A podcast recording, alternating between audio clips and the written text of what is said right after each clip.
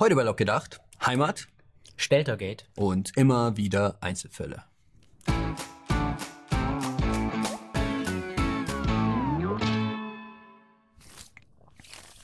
In seiner Talksendung Hart aber fair will Frank Plasberg über die Heimat sprechen. Doch bereits der Titel der Sendung provoziert Kritik in den sozialen Medien. Heimat Deutschland. Nur für Deutsche oder offen für alle? Auch die SPD-Politikerin Safran Schäbli fühlt sich durch den Titel der Sendung angegriffen und wittert einen Rassismusskandal.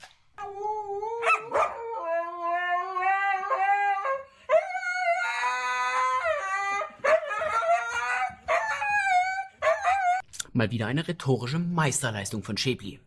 Immerhin hat sie den Senderverantwortlichen nicht damit gedroht, dass sie dafür in die Fresse bekommen.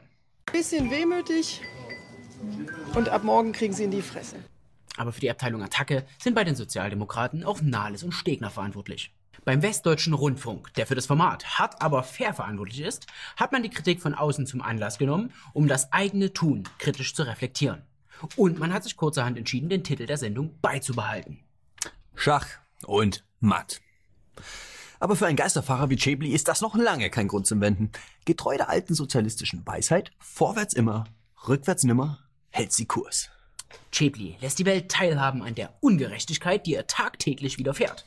Zum Beispiel, wenn Menschen sie fragen, woher sie eigentlich kommen und wo ihre Wurzeln liegen. Eieiei.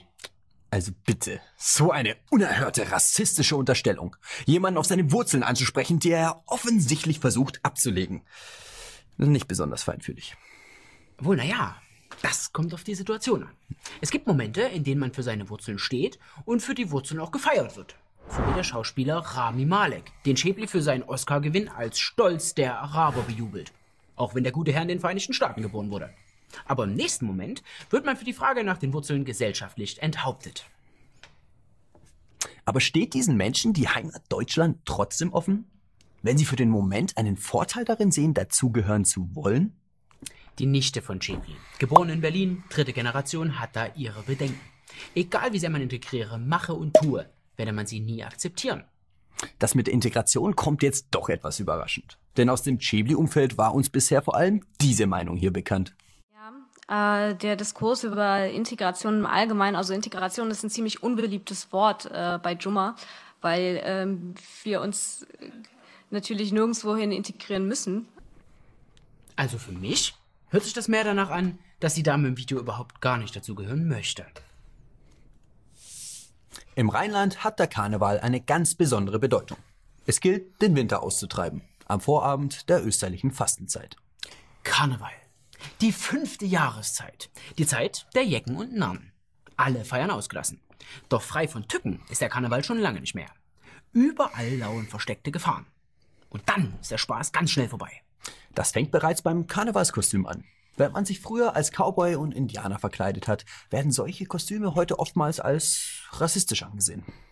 Da reicht es schon aus, sich schwarz anzumalen und eine Afroperücke aufzuziehen und schon tobt die gesamte Affenbande. Überall sitzen die Miesepeter und warten nur auf einen Anlass, um ihre persönliche Unzufriedenheit an anderen rauszulassen. Dabei geht es beim Karneval doch allgemein etwas lockerer zu. Es wird gelacht und getanzt und alle sind freundlich zueinander. Ja, so sollte es zumindest sein. Dass aber nicht alle Menschen Humor haben, zeigt ein aktueller Vorfall aus Köln. Es geht um eine vom WDR aufgezeichnete Karnevalssitzung. Der Komiker Bernd Stelter steht auf der Bühne und erheitert das Publikum. Doch als er auf das leidige Thema Doppelnamen zu sprechen kommt, eskaliert die Situation. Zunächst pfeift eine Dame im Publikum. Doch anstatt sich für sein sexistisches Verhalten zu entschuldigen, macht Stelter weiter. Das ist zu viel für die als Matrosin verkleidete Frau. Sie watschelt vor zur Bühne und geigt dem Komödianten ihre Meinung. Schauen wir uns das Ganze doch einfach mal an.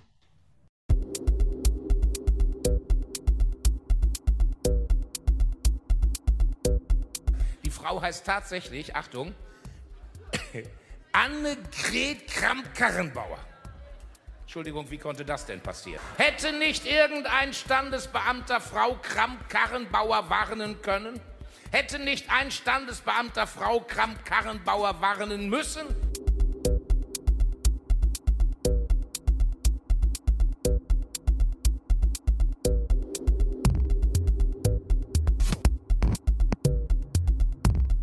Ich bin oft in Holland Und äh,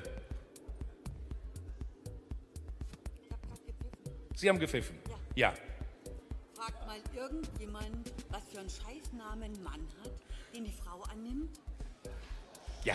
Ja, Ja. ja, ja, und das sagen Sie jetzt? Ja, ich sage, Ja, Männernamen sind immer toll. Ja. Und Frauennamen sind immer scheiße. Und Doppelnamen sind doppelscheiße. Der arme Bernd, der weiß gar nicht, wie ihm geschieht. Ob er lachen oder weinen soll.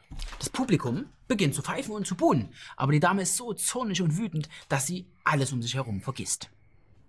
Da hat sich wohl eine ganze Menge Wut aufgestaut. Für die anderen Gäste wirkt die Situation verstörend und leicht peinlich. Der Gastgeber löst die Sache hingegen souverän. Er macht von seinem Hausrecht Gebrauch und verweist die Querulantin des Saals. Ihr Mann musste sie übrigens begleiten. Ja, mitgegangen, mitgefangen, mitgehangen. Aber irgendwie habe ich mit dem Typen schon Mitleid. Wenn du mit so einer Furie verheiratet bist? Gut, aber Bernd Stelter kann die Aufregung nicht verstehen. Immerhin ist doch Karneval, da darf gelacht werden. Und nur weil es gesetzlich möglich ist, dass eine Person einen Doppelnamen tragen kann, heißt es doch noch lange nicht, dass es auch sinnvoll ist. Oder bei anderen Menschen auf Akzeptanz stößt. Der Bundestagspräsident Wolfgang Schäuble von der CDU hat vor einigen Tagen bekräftigt, dass der Islam für ihn zu Deutschland gehört. Wörtlich sagte Schäuble dabei, Muslime und mit ihnen der Islam sind ein Teil Deutschlands. Sie sind Teil unserer Gesellschaft. Es handelt sich hierbei also um eine im Grunde nicht zu bestreitende Tatsache. Und das war nicht das erste Mal, dass der Bundestagspräsident sich dementsprechend geäußert hat. Schäuble erinnerte daran, dass er dies bereits gesagt habe, als er als Innenminister 2006 die Deutsche Islamkonferenz ins Leben gerufen hat. Der Islam gehöre zu Deutschland. Diese Aussage wird nun von zahlreichen Politikern gebetsmühlenartig wiederholt. Zum 20. Jahrestag der deutschen Wiedervereinigung erklärte der damalige Bundespräsident Christian Wulff, dass der Islam zu Deutschland gehöre. Und auch Angela Merkel erklärte Anfang 2015, dass sie die Meinung von Christian Wulff teile. Deutschland und der Islam. Eine Erfolgsgeschichte. So könnte man die zahlreichen Aussagen treffend überschreiben. Aber wie sieht es mit dem Islam eigentlich wirklich aus? Sind Muslime ein Teil der deutschen Gesellschaft? Und was sind die größten Errungenschaften der Integration? In der Theorie hört sich das alles immer ganz rosig an. Aber in der Praxis zeigt sich dann, dass es sich bei der Integration vielmehr um Kontinentalverschiebungen handelt. Von Zeit zu Zeit erschüttern dann Erdbeben das Land. Und alle tun völlig überrascht. Eigentlich passiert es immer dann, wenn man versucht, im Sinne der Integration den kleinsten gemeinsamen Nenner zu finden. Und einfach keine Gemeinsamkeiten entdeckt. Schauen wir uns mal ein paar Beispiele an. Der Europäische Gerichtshof hat entschieden, dass Halalfleisch kein Biosiegel tragen darf. Bei Halalfleisch handelt es sich nämlich um Fleisch, das aus rituellen Schlachtungen stammt. Das Tier wird vorher nicht betäubt. Aus religiösen Gründen. Und weil das Wohl der Tiere hier der Religionsfreiheit untergeordnet wird, ist es im Rahmen ritueller Schlachtungen in der EU ausnahmsweise erlaubt, auf die Betäubung zu verzichten. Auch wenn das mit den westlichen Werten so nicht ganz vereinbar ist. Integration ist halt keine Einbahnstraße. Da muss man mal auch fünf gerade sein lassen. Eine Vergabe des Biosiegels sei in Zusammenhang mit der qualvollen rituellen Schächtung aber nicht möglich. Denn diese Methode hält das Leid der Tiere nicht so gering wie möglich. Das ist natürlich ärgerlich, dass man als Muslim hier kein Bio-Halal-Schnitzel essen kann. Aber immerhin kann man sein Kind in Rheinland-Pfalz in einen muslimischen Kindergarten schicken. Die Al-Nur Kita. Ein Vorzeigeprojekt. Der erste und einzige muslimische Kindergarten im Land. Wer sein Kind in der Al-Nur Kita unterbringen möchte, muss sich allerdings beeilen.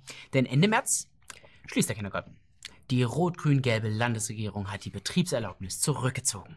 Ja, und der Grund hierfür ist, dass der Mainzer Moscheeverein, Arab Nirain, muslimische Inhalte vertritt.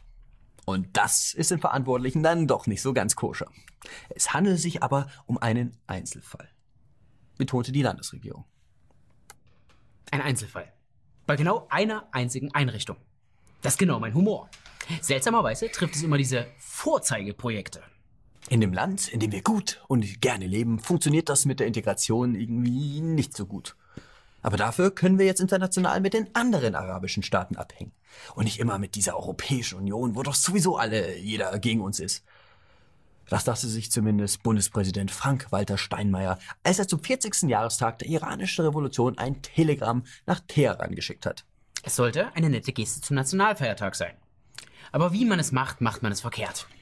Armer Steinmeier. Von allen Seiten hagelt es heftige Kritik. Dabei könnte Deutschland von der Islamischen Republik Iran doch so viel lernen. Denn seit der Islamischen Revolution hält man dort von Zeit zu Zeit westliche Werte hoch. An einem Kran. Und zeigt, wie man mit Andersgläubigen umgeht. So, Freunde, das war's mit der zweiten Folge laut gedacht aus meiner Garage. Schreibt es in den Kommentare jetzt mal, jetzt mal Real Talk, Freunde. Was tut ihr eigentlich, um die Integration voranzutreiben? Ballert es unten rein. Ansonsten für diejenigen, die zum ersten Mal einschalten oder für die wenigen von euch, die die letzte Folge nicht gesehen haben. Wir sind hier, wie bereits erwähnt, in meiner Garage. Das alte Studio ist uns auf den Kopf gefallen und wir müssen hier ein bisschen aufbauen. Dem einen oder anderen ist es bestimmt aufgefallen. Es schallt wie Sau und wir haben nicht wirklich Deko und das ist alles Kalt. alles noch auf einem sehr dilettantischen Level, fast wie zu den Anfangszeiten. Und deswegen brauchen wir eure Hilfe. Letzte Woche gab es den Patreon-Aufruf, also den Aufruf, dass ihr uns finanziell unterstützen könnt. Dem sind auch viele gefolgt. Vielen Dank dafür. Diejenigen von euch, die das nicht gemacht haben, schämt euch und schaut unten vorbei, unterstützt uns, wir brauchen das. Ja, und dann geht's auch weiter. Auf neuem Level, zu neuen Wegen und Alex Malenki hat hier nochmal eine Bombenbotschaft für euch. Ja, wenn ihr noch nicht genug habt davon, ich habe noch ein Video vorbereitet auf meinem Kanal, ein Interview mit der vulgären Analyse. Ist hier in der Infobox. Schaut da mal rein. Lasst einen Kommentar. Aber kein Kommunisten, sondern einen Kommentar. Haut rein.